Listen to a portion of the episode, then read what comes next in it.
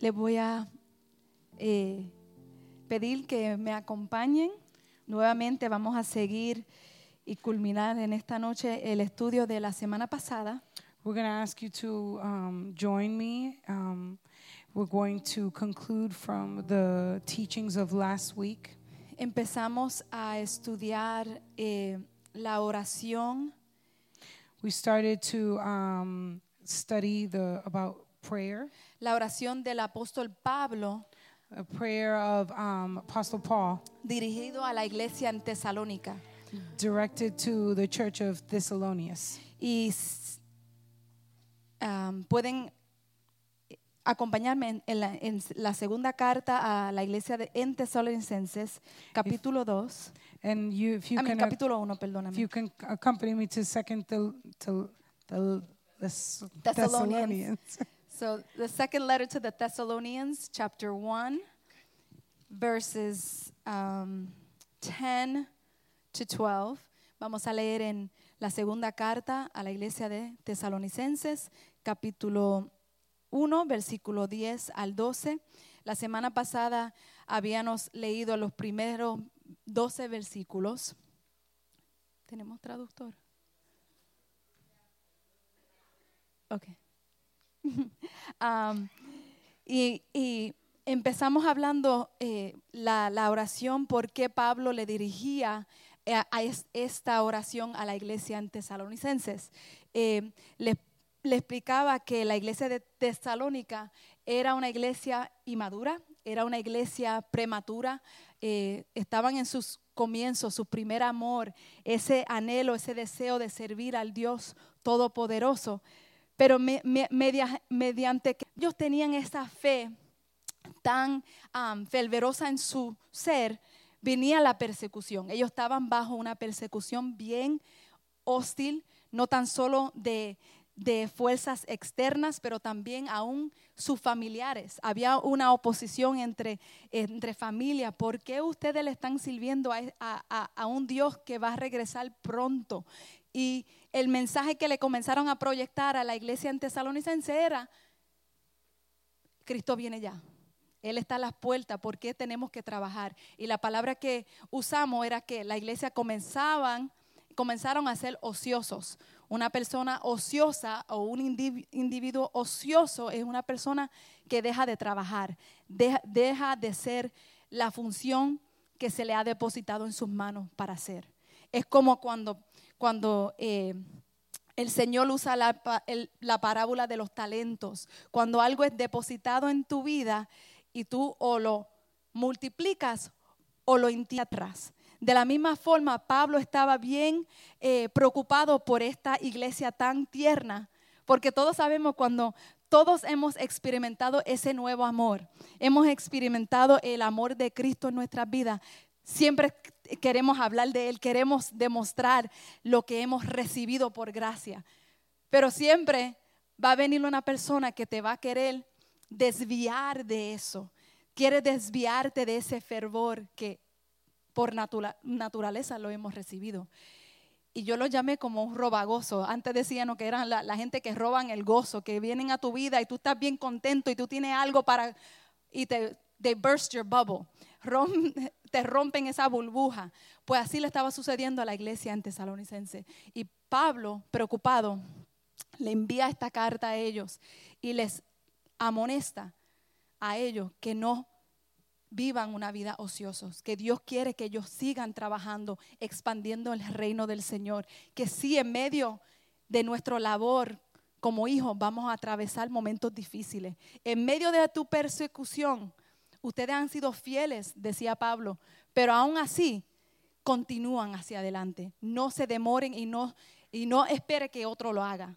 De esa misma manera, el Señor nos habla en este diario vivir, en el siglo XXI que aunque el mensaje de- del regreso del Señor ha sido desde, imagínate, desde, desde las cartas hacia la tesalonicense, y, y recuerdan ustedes que nosotros todos los que nos criamos o, o tenemos un, un poquito de conocimiento del Evangelio, nos, nos- nos enseñaron mucho que Cristo venía pronto, que Cristo viene ya.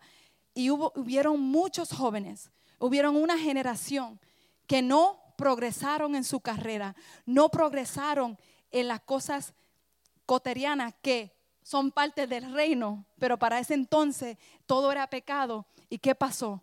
Muchos enterraron sus sueños, muchos enterraron eh, el propósito, porque se enfocaron en la venida del Señor y no se enfocaron en el reino y en la, expansión del reino, aún esperando cuando viniera el Señor.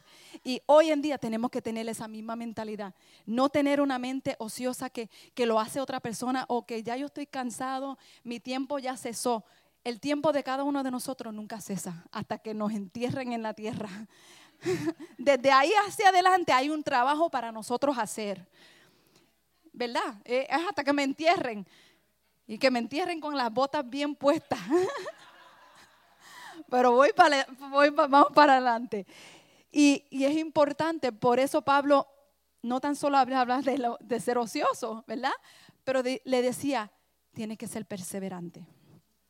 Porque una persona que entiende que hay un trabajo que es el ser, siempre va a venir dificultades, siempre va a venir um, luchas y pruebas, siempre va a venir el desánimo, siempre va a venir lo contrario, porque es, parte de la vida. Y si sucedió con un pueblo bajo una persecución tan fuerte, imagínate hoy, nosotros que no, yo, yo pienso que no estamos experimentando ni tan siquiera un poquito de la persecución que las iglesias estaban pasando en el tiempo cuando Pablo la escribía. Imagínate que tú estás en tu casa y vienen a, a matar a toda tu familia. Nosotros en los Estados Unidos no, estamos experimentando eso. Ahora, en el Medio Oriente, allá sí se ve.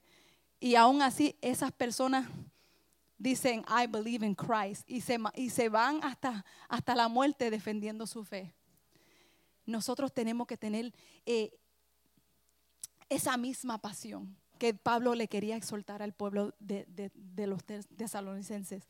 Que perseveremos aún en medio de todo lo contrario, que el, trabajo de, esta, de este reino, el trabajo de expansión no se cesa. Y ahora vamos a entrar en, la oración específicamente hoy en esta, en esta noche.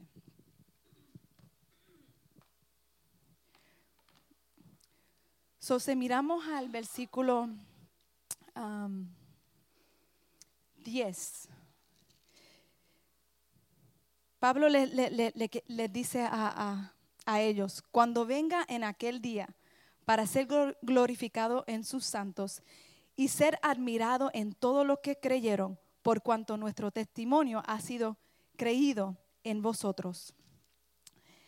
Por lo cuanto, so vamos a enfocarnos primeramente en este versículo, porque Pablo está haciendo un antícipe al versículo 11.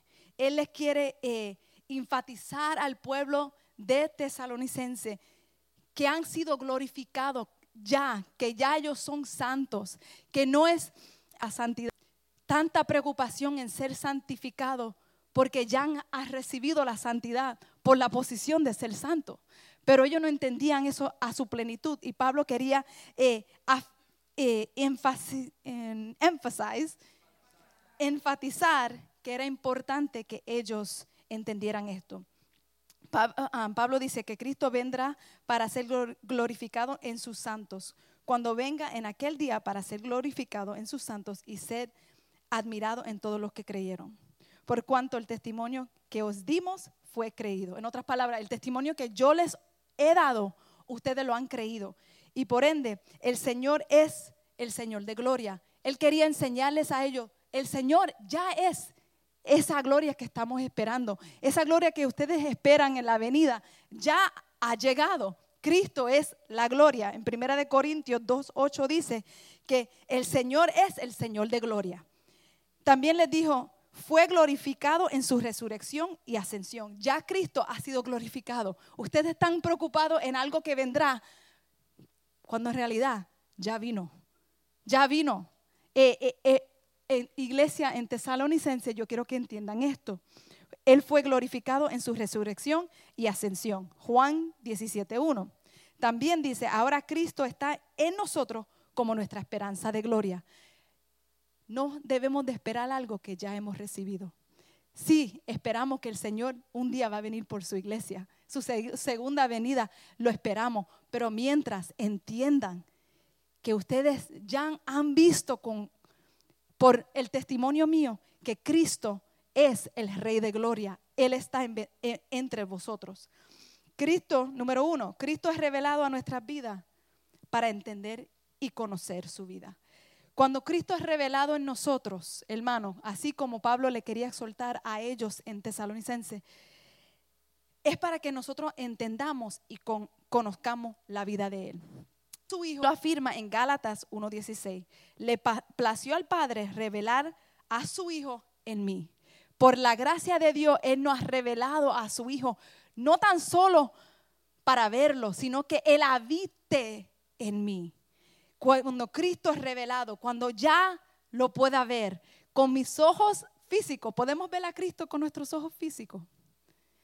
No, pero lo conozco a, través de su palabra y conozco por su esencia, por lo que yo sé que habita en mí. Porque fuera de mí, yo no, yo, fuera, él fuera de mí, yo sería Elis Sánchez Almeida. Pero en Cristo soy, o Almeida Sánchez. corrección. Versión modificada.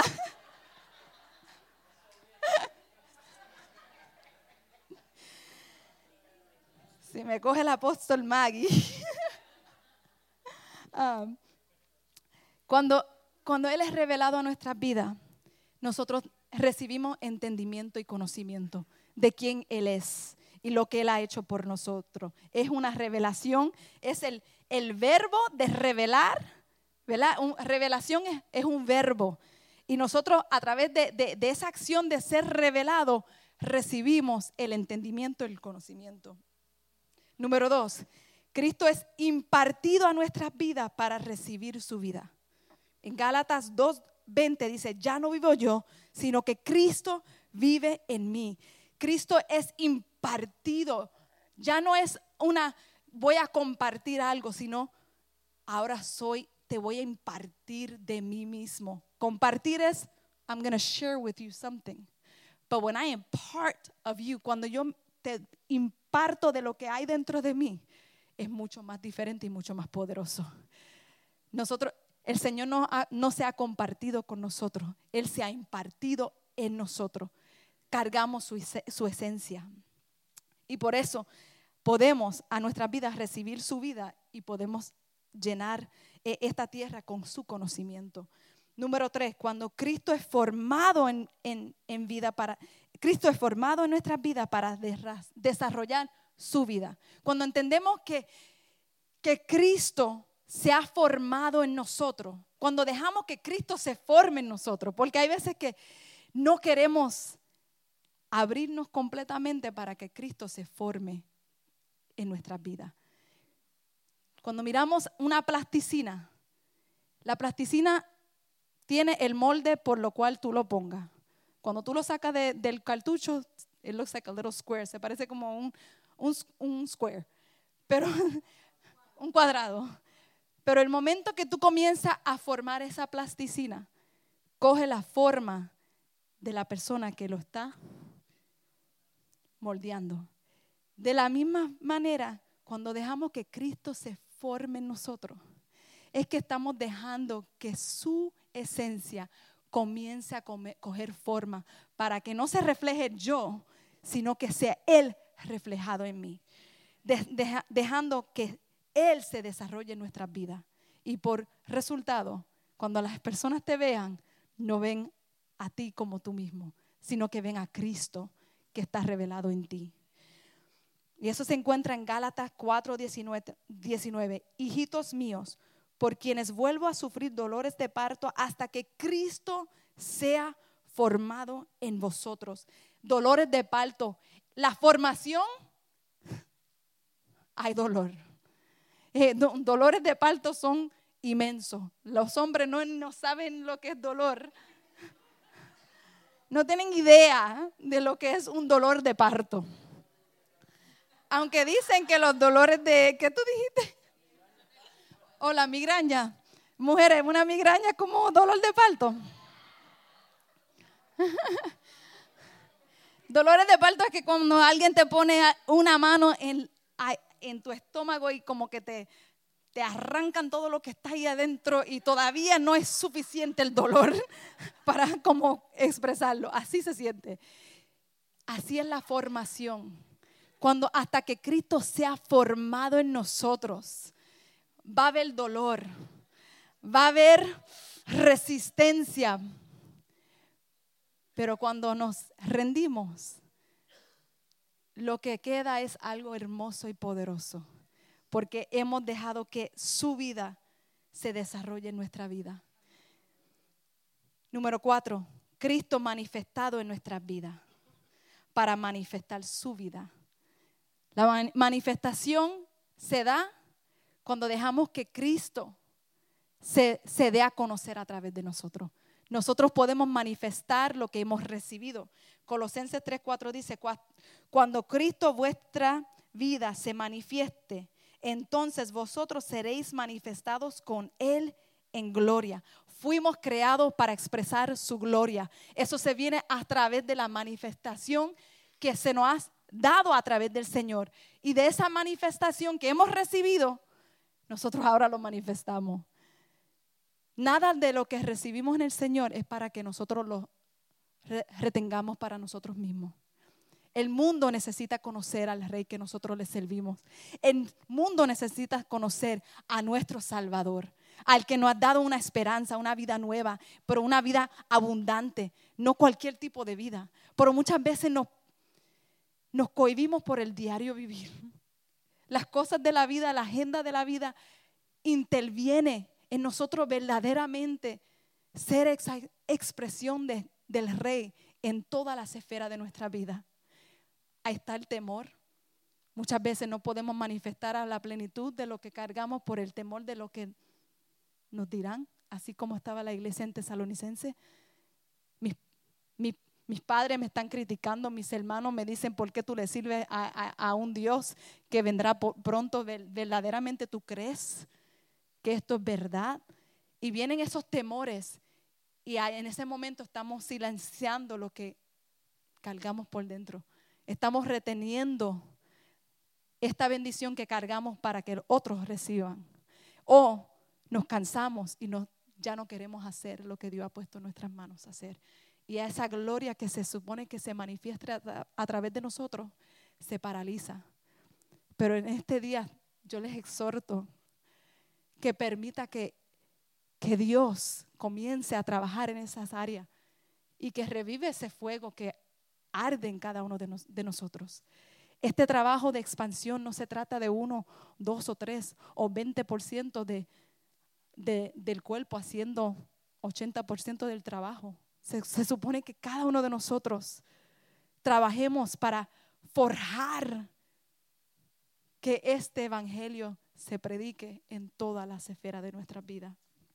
Número cinco, que Cristo sea magnificado en mi vida para que por mi vida Él sea magnificado. Magnificar significa incrementar, engrandecer. Algo se puede aparentar bien pequeño. Un molecule, molécula se ve tan pequeño, con el ojo tú no ni lo puedes ver, pero tú lo pones bajo un, un microscope microscopio y se ve mucho más grande. Lo que tú cargas por dentro es para que el nombre del Señor sea magnificado.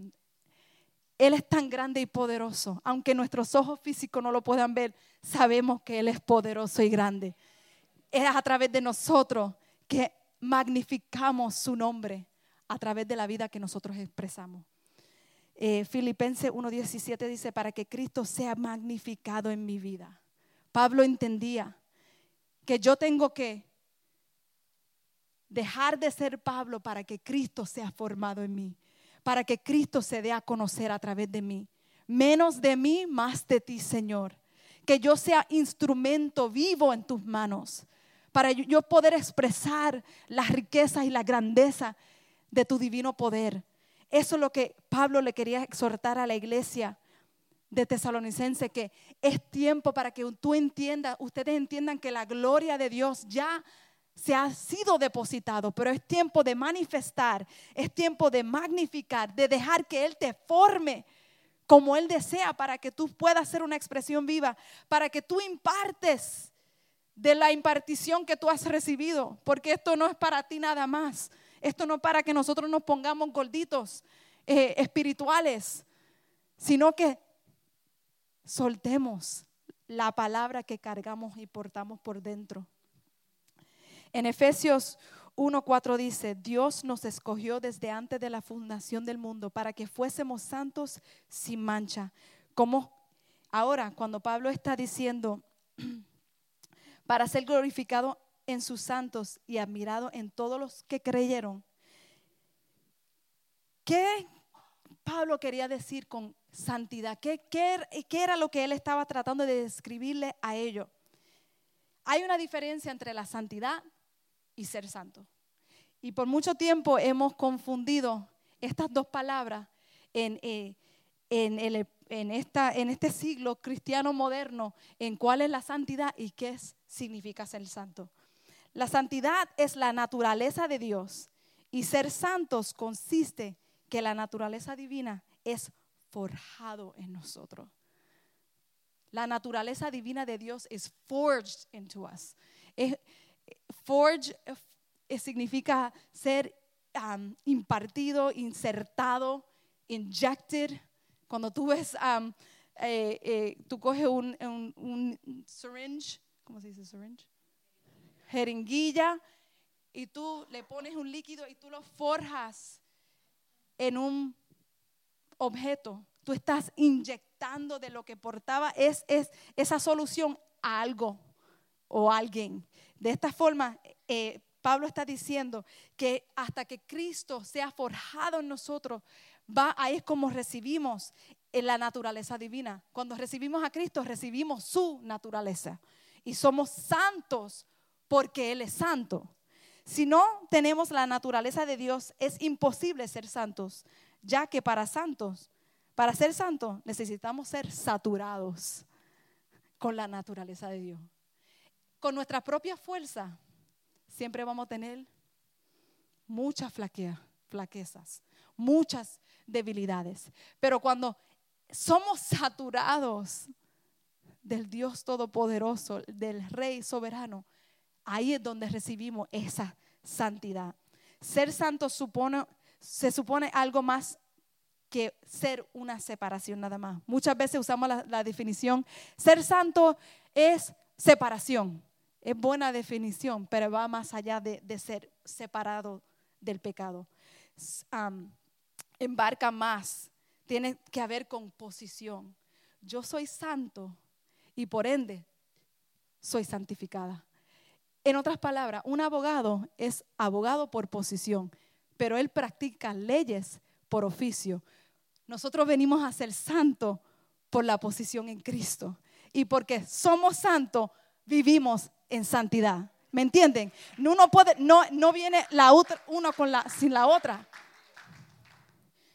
Y muchas veces o queremos un, tenemos un extremo o la otra. Porque soy santo, puedo hacer lo que me da la gana, porque he recibido la posición en Cristo y por eso soy santo. Y porque soy santo, vivo la vida loca. Pero por, eso es un error.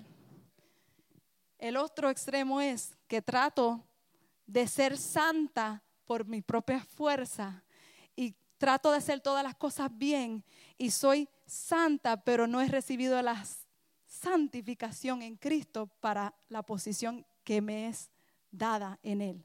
So, hay una, una en mi posición en Cristo. Es importante siempre mantenernos eh, enfocados en mi posición en Cristo. Soy santo. Y porque soy santo, he sido santificada y mi vida y mi mente no es como la que yo tenía antes. Y eso fue lo que Pablo le quería exhortar a ellos. Ustedes han sido, han sido santificados por su posición en Cristo. Y ahora eres santo. Pero porque eres santo no significa que todo está bien y no, tú no tienes que hacer nada. No, todos tenemos que trabajar, todos tenemos que eh, mejorar ciertas cosas en nuestras vidas, porque el momento que creemos que lo sabemos todo, como les dije la semana pasada, es el momento que dejamos de crecer y comenzamos a morir.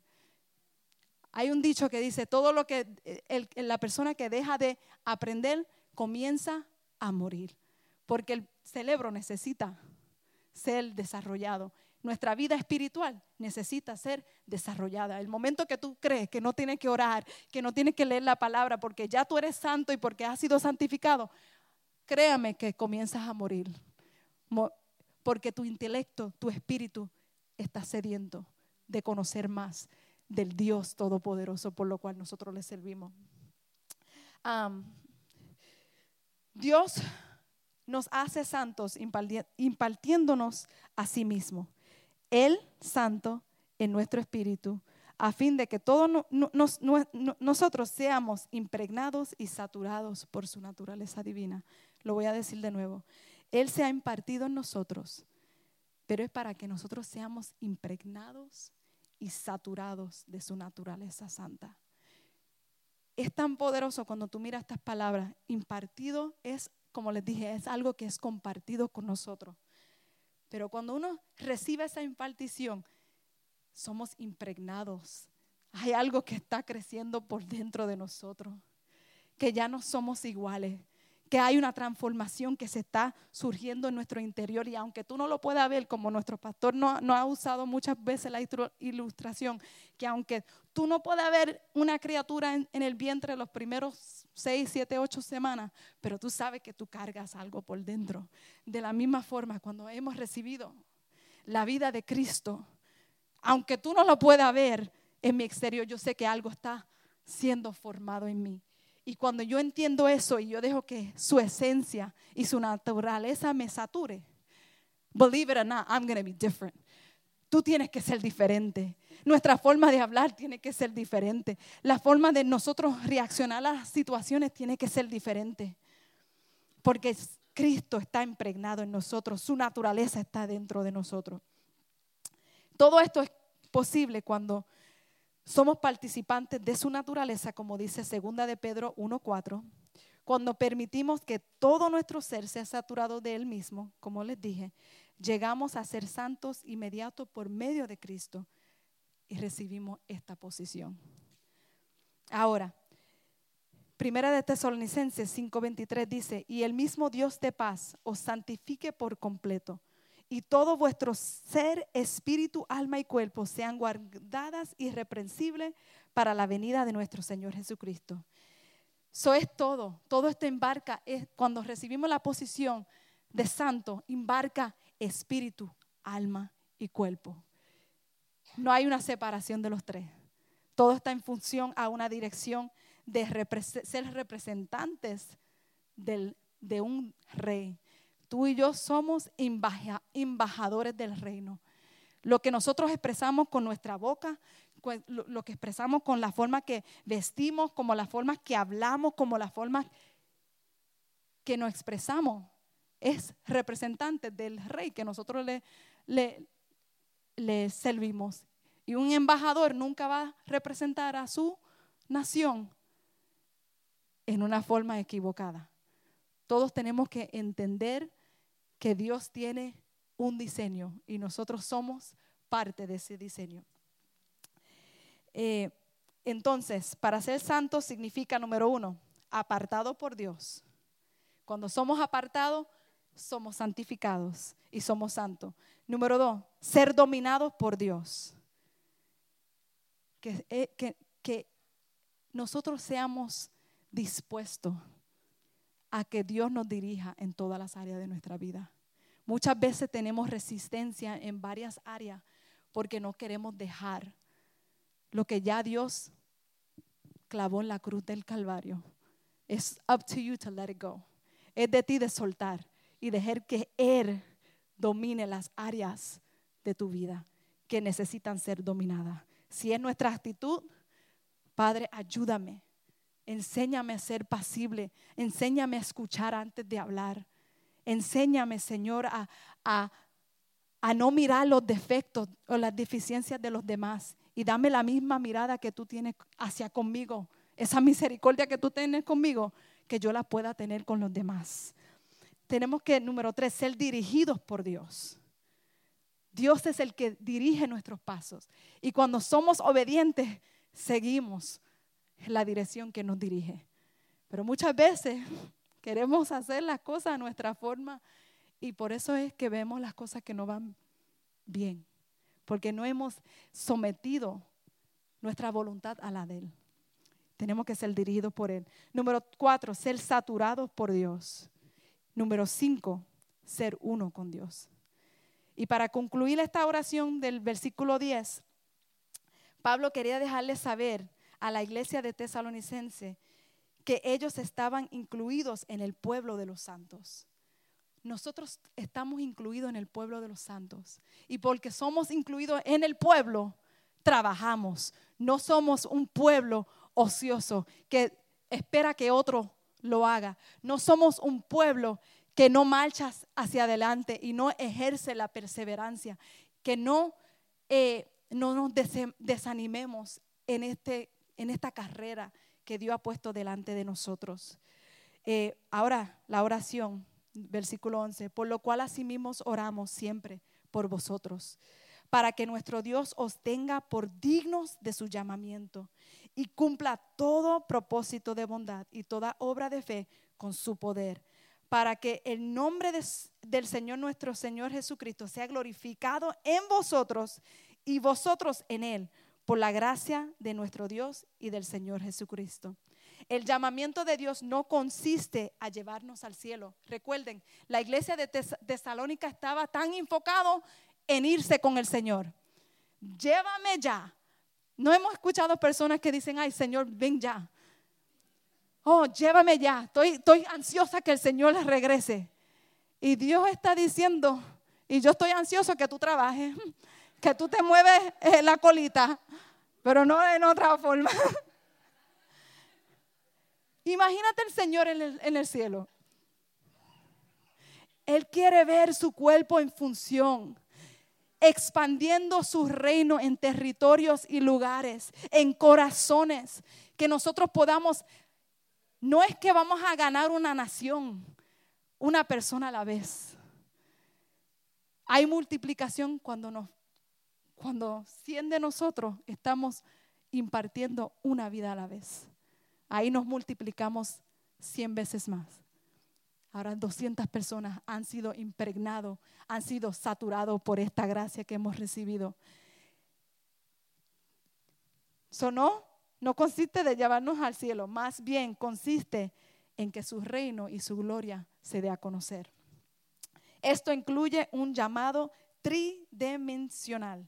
Significa que, número uno, para la salvación, nosotros estamos aquí para expresar la salvación, para expresar la santidad y para trabajar en su servicio.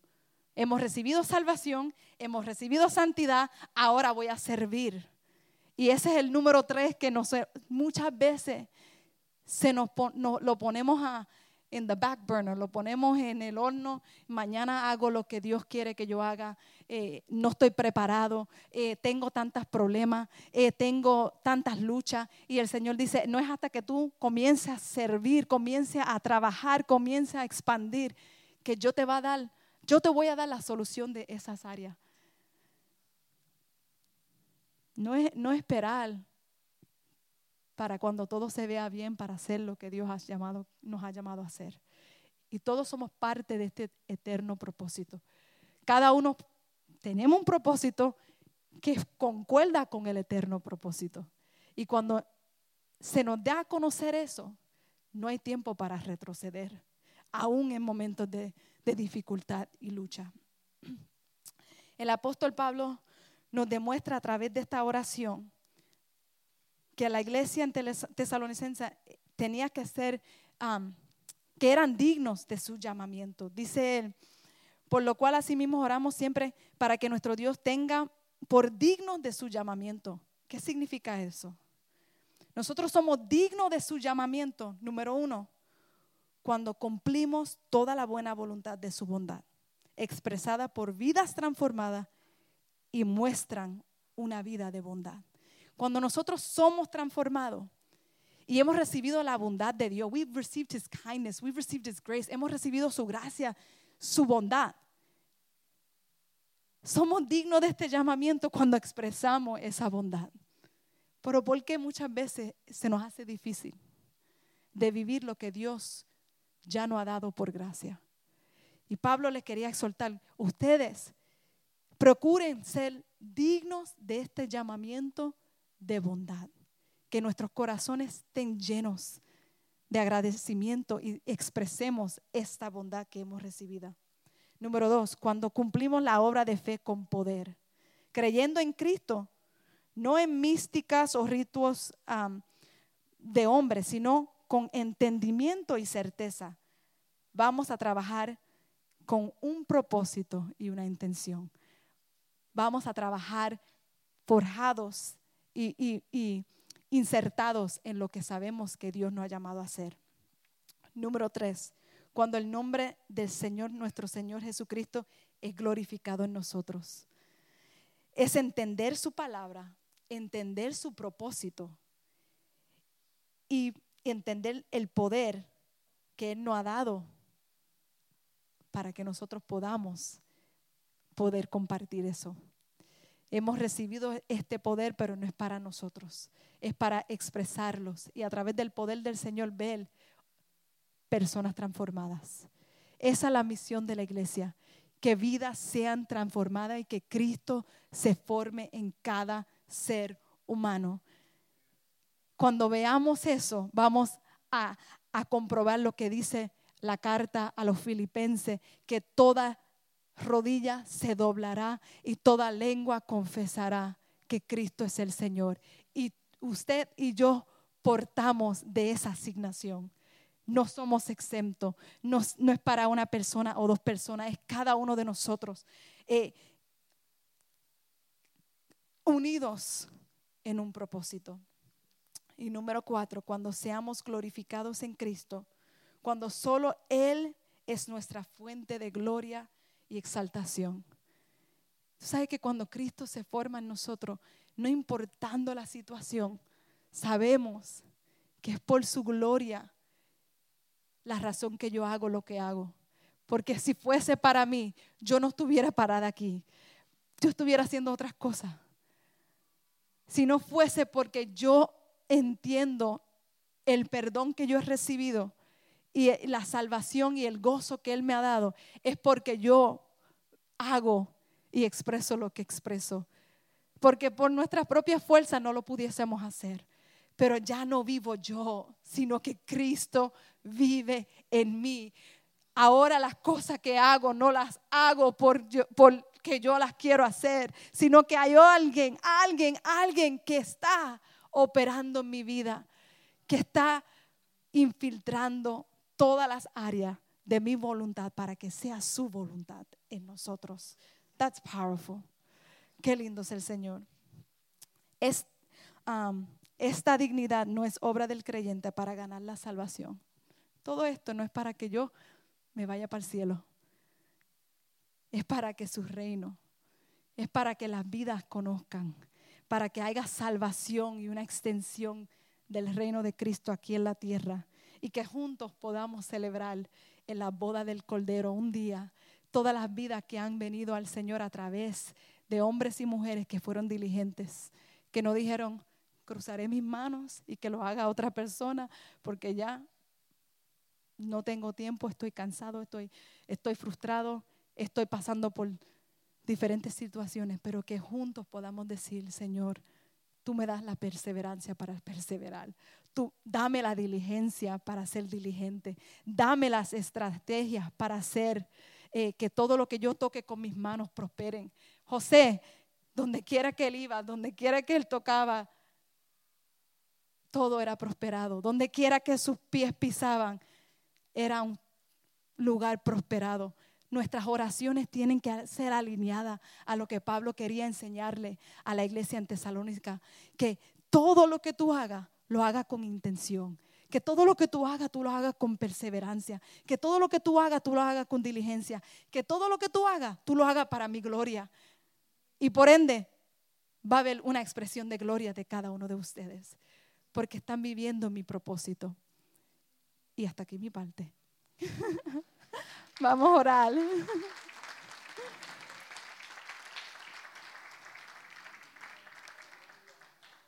Vamos a estar de pies, vamos a, darle gracias al Señor porque hemos recibido esta gloria. Y la gloria que cargamos es la gloria del Hijo.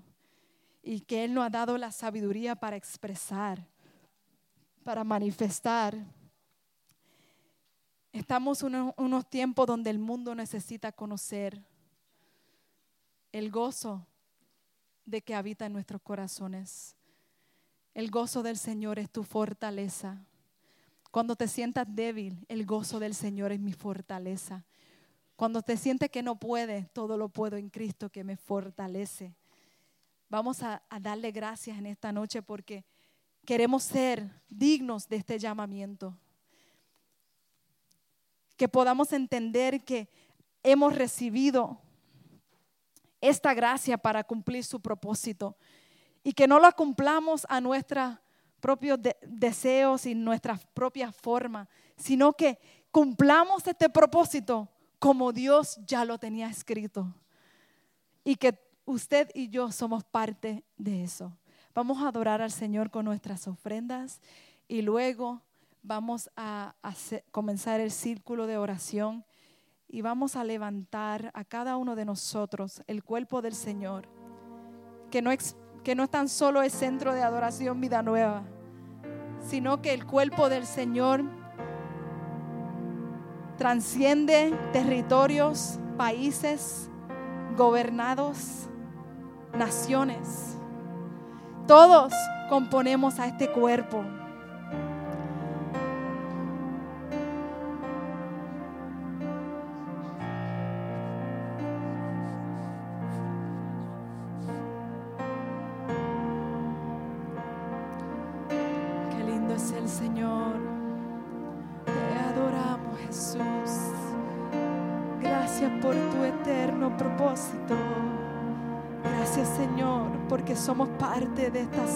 Divina.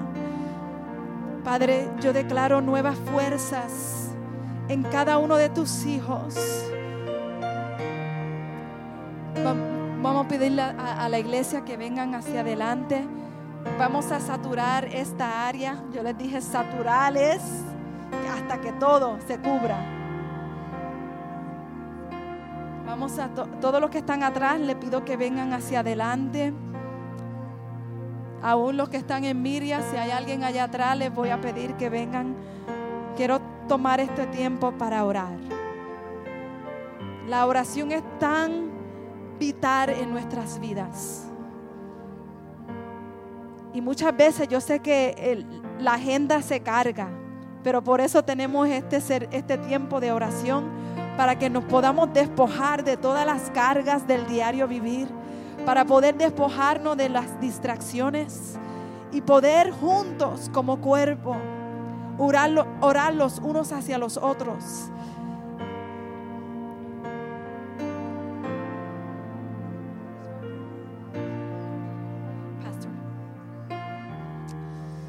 Padre, te honramos. Te damos gracias por este momento glorioso Glorioso Dios eterno, porque somos uno en ti, Señor amado.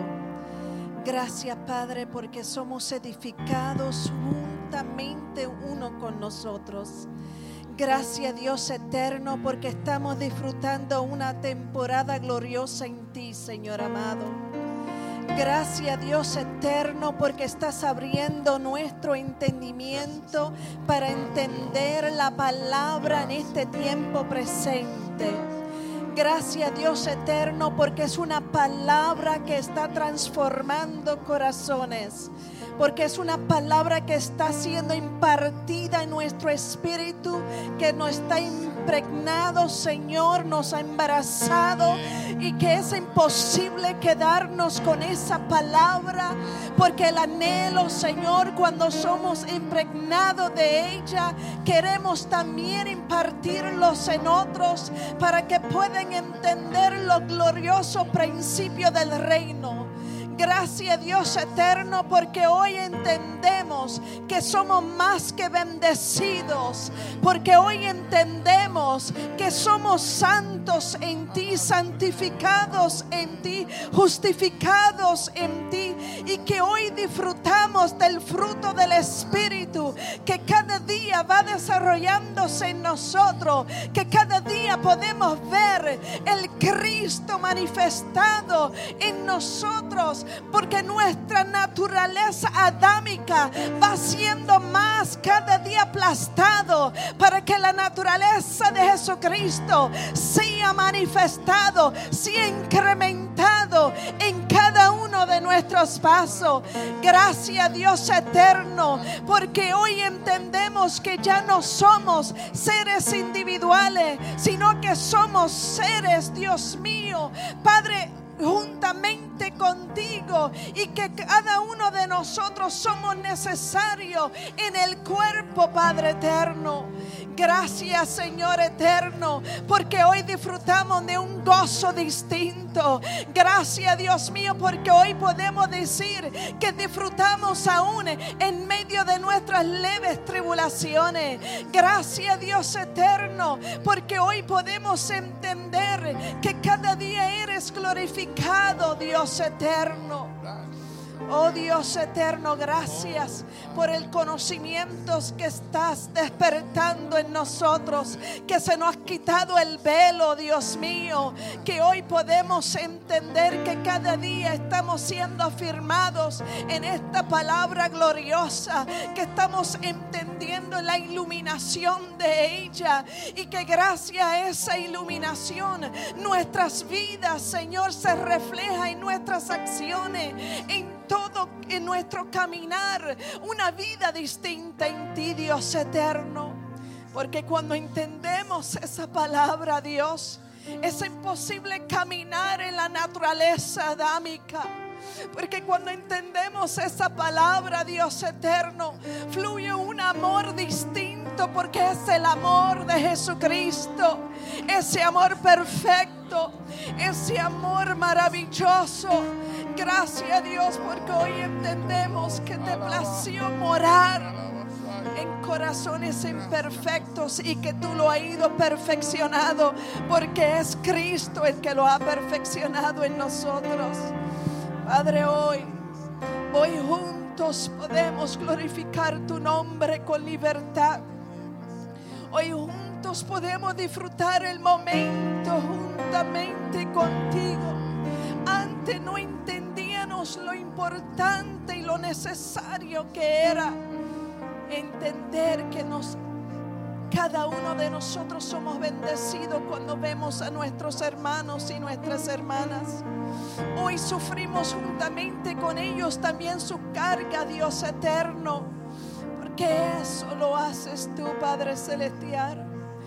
Gracias, Señor amado porque cada día, Padre Celestial, podemos dar esperanza y paz.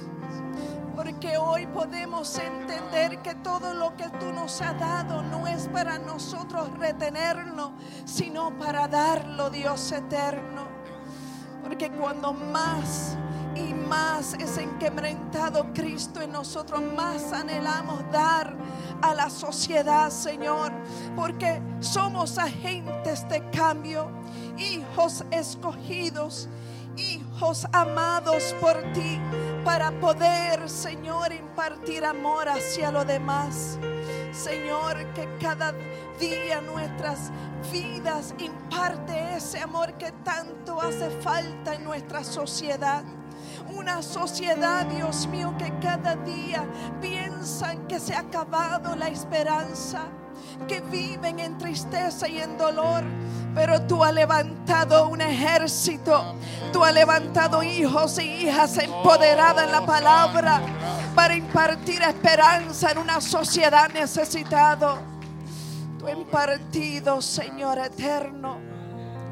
Y que cada día, Señor amado, podemos entender la importancia de simplemente proyectarte a ti, de dar un gesto de amor, un gesto de cariño. Y que podemos entender que siendo agentes de cambios, debemos cambiar nosotros primero. Y cada día entender las afirmaciones de tu palabra, las afirmaciones bíblicas, Dios eterno. Y no entender la palabra superficialmente, sino bogar mar adentro y demandar el conocimiento, porque tu palabra dice que tú das conocimiento al que pide. Que cada día podemos entender la importancia de ella, porque mientras más palabra entendemos, más entenderemos nuestra posición y identidad en ti, Dios eterno. Y mientras más identidad entendemos, más nuestro corazón será transformado y liberado, Dios eterno. Porque en ti somos libres. En ti, Señor, hay libertad plena, Dios eterno. Oh Padre, gracias, Señor eterno.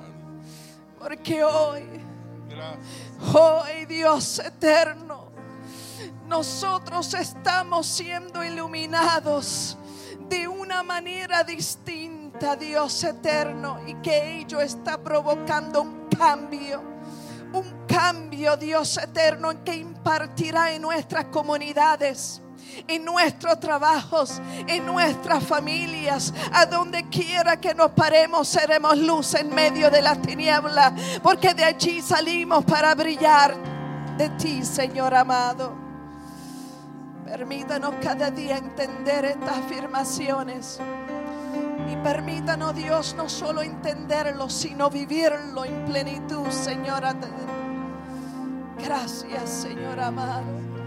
Gracias, Dios. Amadísimo Dios, Padre Santo, seguimos intercediendo, Dios. Oh bendito Rey, Señor.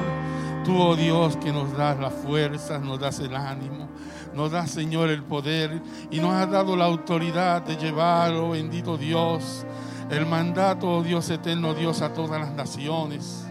Enséñanos, Señor, cada día más a abrir nuestra mente para que entre tu sabia razón y podamos, Señor eterno Dios, llegar a cumplir en plenitud la luz santa que tú, oh Dios, nos has partido en nuestros corazones.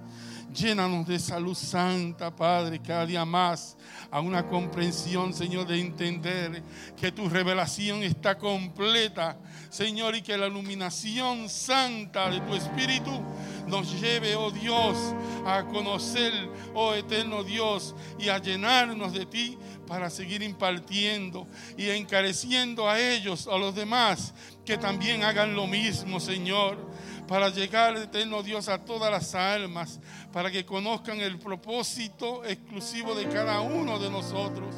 Oh Dios, necesitamos conocerte más y más. Ayúdanos, Señor, a someternos a esta autoridad apostólica a la cual tú nos has dado, Padre, y que por medio de ella, oh Dios, eh, lleguemos, eterno Dios, Padre, a completar, eterno Dios, lo que tú nos has encarecido. Bendice a cada uno presente aquí. Y como una sola célula, Señor, como un solo poder, podamos, Señor, en el mismo espíritu, siendo uno, oh eterno Dios, esforzarnos a llevar, oh eterno Dios, ese mandato santo. Y llénanos, Dios, de tu luz. Eterno Dios, y si estamos enfermos, sánanos. Por tu santa sangre, oh Jesús por tu santo amor, que podamos, eterno Dios, enseñarnos unos a los otros, amarnos siempre unos a los otros y siempre, Señor, buscar que nunca, oh Dios, nunca nos falte tu calor, porque siendo así, Señor, vamos a menguar, oh eterno Dios, de otra manera, Dios, yo declaro en el nombre de Cristo Jesús que toda oscuridad, toda tiniebla que abarca, que quiere entrar a tu cuerpo, Dios, echa afuera en el nombre de Jesús. Y que nuestra fortaleza en ti, oh Dios, permanece para siempre.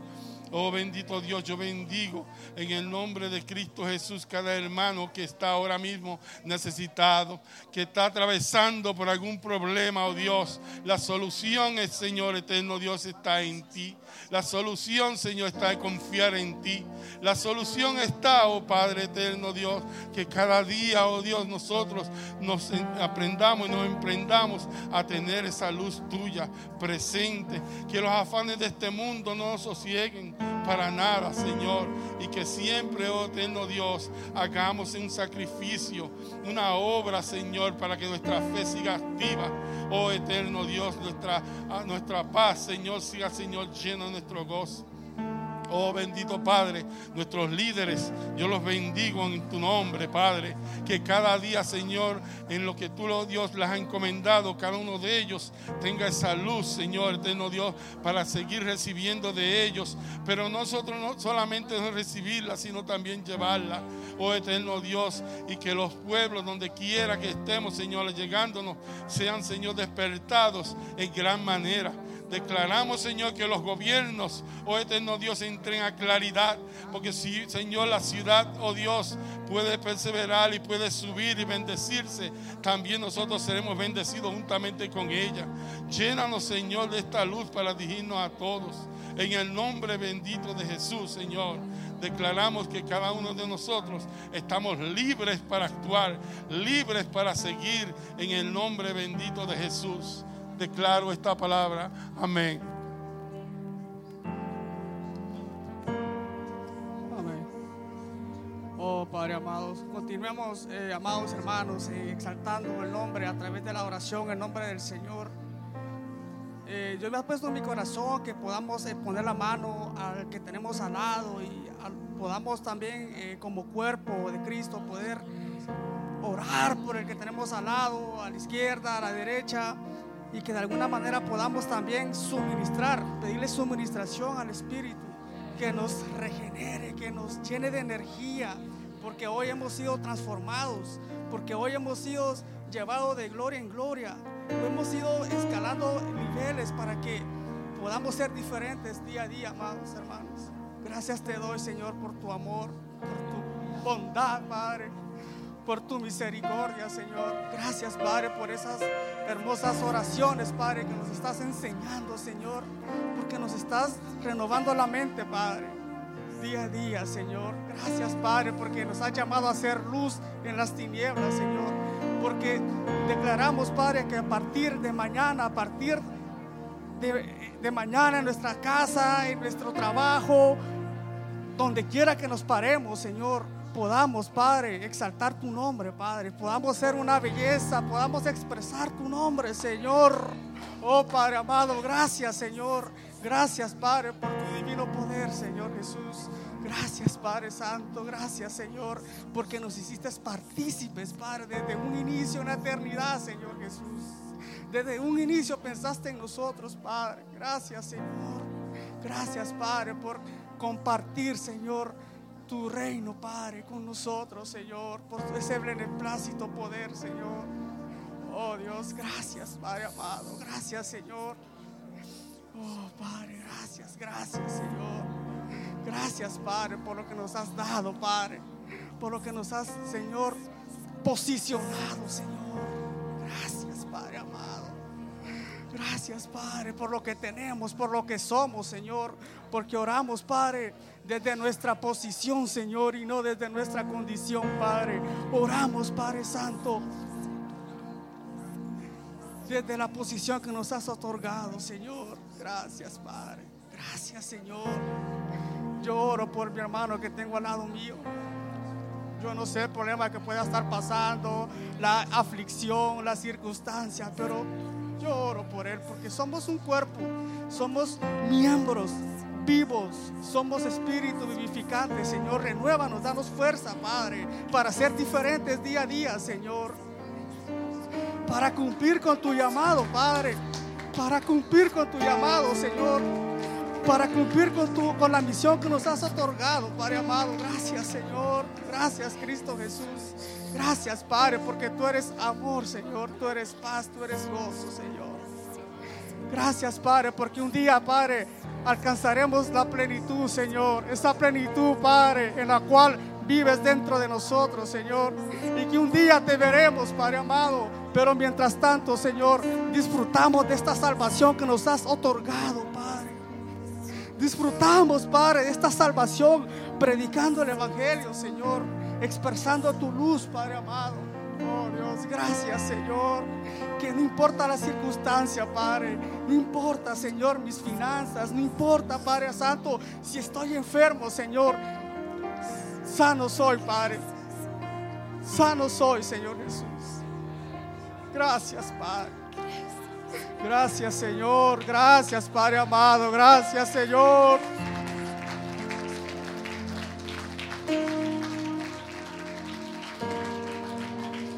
Amantísimo Señor, continuamos dándote gloria y honra, Señor.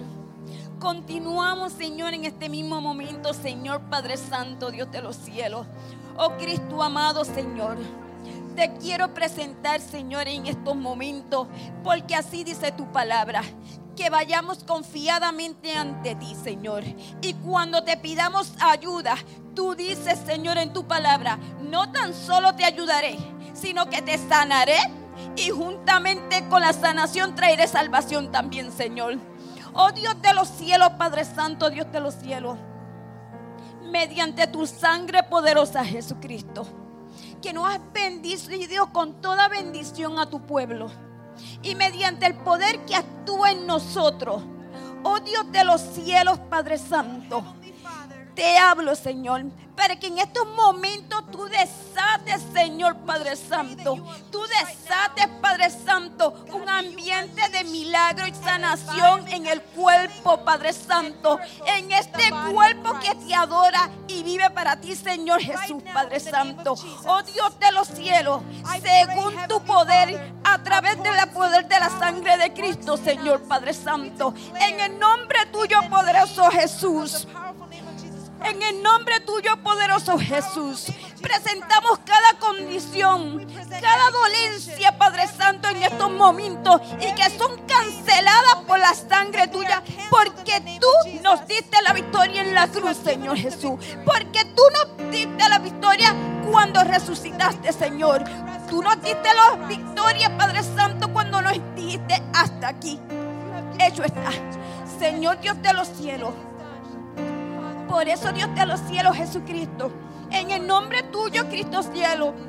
Dios de los cielos, en este cuerpo celestial no hay espacio, Padre Santo. En este cuerpo celestial no hay espacio para reposar enfermedades sobre él. Oh Cristo amado, yo te presento este cuerpo, Padre Santo, santificado por tu sangre y en tu Hijo, mediante la palabra que dice que tu palabra es sanación para nuestro cuerpo, Señor. Es en tu palabra que recibimos sanación, Señor. Y aun cuando, Padre Santo, seguimos, seguimos, continuaba de todos modos, Señor, porque dice la palabra que aunque aquellos que no vengan y conozcan, su palabra ha sido sellada en su corazón de carne y no de piedra, Señor. Que esa palabra, Padre Santo, en aquellos que estén en camas en estos momentos, en cuartos con dolencia, Señor, tu palabra mediante tu poder Espíritu Santo, oh Señor, que comience a fluir en sus, en sus labios para que su cuerpo y sus oídos por medio de la fe, Padre Santo, reciban la sanación en sus cuerpos, Señor Jesús. Oh Dios de los cielos, Padre Santo, Dios de los cielos. Oh Cristo, Dios de los cielos, que aquellas oraciones y clamor, Señor, que clamor y oraciones de tu pueblo por cada dolencia, Padre Santo, pase a ser, Padre Santo, adoración y alabanza de gratitud por cada sanación y milagro que haces en la casa, Señor Jesús. Oh Padre Santo, que por cada vaso de agua que se toma, que sea un vaso de agua viva que nos diste a tomar, Señor. En cada uno de ellos, Señor, agua viva para sus cuerpos, Señor Jesús, Dios de los cielos.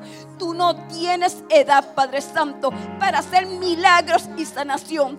Tú no tienes edad, Señor Jesús, Dios de los cielos. Y es mediante la certeza de creer, Padre Santo, confiar y ver lo que no se ve, lo que harás, Señor Jesús, lo que haces por tu cuerpo y lo que haces por tu iglesia, lo que haces por cada quien que viene a pedirte, Señor, en el nombre tuyo, poderoso Jesucristo, que tu paz que sobrepasa todo entendimiento sea la fortaleza en cada uno de ellos, Señor Jesús, Dios de los cielos, Padre Santo.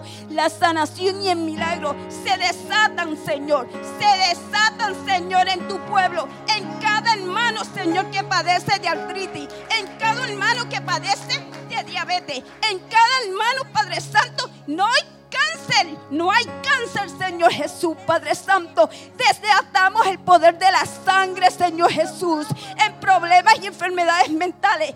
Desatamos la sangre de Cristo en los problemas de depresión, Padre Santo. Desatamos la sangre de Cristo, Señor Jesús por una iglesia completamente sana, plena, Dios de los cielos, actuando, Padre Santo, operando conforme a tu voluntad, Señor Padre Santo. No hay edad en ti, Cristo.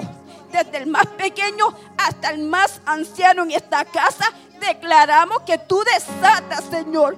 Tú desatas, Padre Santo, mediante tu poder Espíritu Santo. Tú desatas, Señor, milagros Dios de los cielos. Sanación en cada uno de tu pueblo, Señor. En tu iglesia, cuerpo, Señor, para funcionar de acuerdo al llamamiento que nos ha dado, Padre Santo, plenamente confiada, Padre Santo, sin dudar, Señor, en el nombre poderoso de Jesucristo. Amén. Padre, te damos gracias. Gracias por lo que estás haciendo en medio de nosotros. Cosa que ojo no ha visto, ni ha subido al, al- al oído de los hombres o al corazón del hombre. Son las cosas que tú tienes preparadas para cada uno de nosotros. Los que entramos confiadamente, entendiendo que tú eres el Dios todopoderoso, el omnisciente, el que está en todo lugar, en todo momento, el que está presente y el todopoderoso.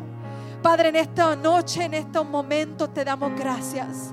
Que nuestros corazones sean corazones de gratitud, que nuestra actitud sea de agradecimiento, que hemos sido expuestos, hemos sido forjados, hemos sido insertados en el Hijo y el Hijo ha sido insertado en nosotros. Por eso nos alegramos de cada día que vivimos, reconociendo que estamos, aleluya, en el tiempo Kairos tuyo, Señor. Que seamos hombres y mujeres preparados y equipados para dar una respuesta por qué le servimos a este Cristo, el cual profesamos con nuestros labios. Ahora mismo declaramos un cuerpo sabio, un cuerpo lleno de tu conocimiento. Padre, toda duda que puede contemplar el corazón, ahora mismo declaramos que se va la duda y viene la certeza de quienes somos en Cristo Jesús. Ya no somos vagabundos, esclavos, ya no somos hijos llevados por cualquier corriente. Que, Señor, si, ahora somos hijos entendidos, hijos no neófitos, pero hijos entendidos en la palabra que nos gobierna.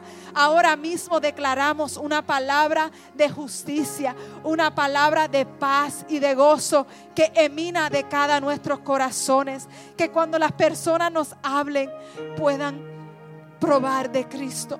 Cuando las personas se acercan, podemos oler como Cristo.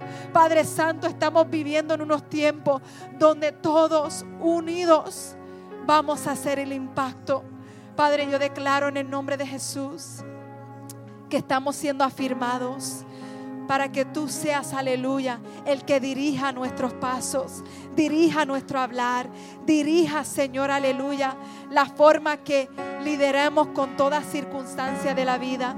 Declaramos por la generación que se levanta, para nuestra juventud y nuestra niñez, que cada hombre y cada mujer que está aquí parada en esta noche entienda que somos una iglesia generacional, que todo lo que hacemos para aleluya, impregnar a la próxima generación, hacerlo mucho mejor, para tener un entendimiento más avanzado de quién tú eres, para que este reino sea saturado del Rey de Reyes y Señor de Señores. Gracias Señor porque tú eres fiel. Padre, si no hemos tomado tiempo en este día para darte una actitud de gratitud, en esta noche recibe la expresión de tus hijos. Que sea olor fragante que llega hacia el trono de la gracia. En esta noche te damos gracias, Señor, por la vida que tenemos. Gracias por ser nuestra porción. Gracias por ser, aleluya, nuestro amante de nuestro ser. Gracias, Señor, porque tú eres nuestro sanador, nuestro libertador. Gracias, mi Dios.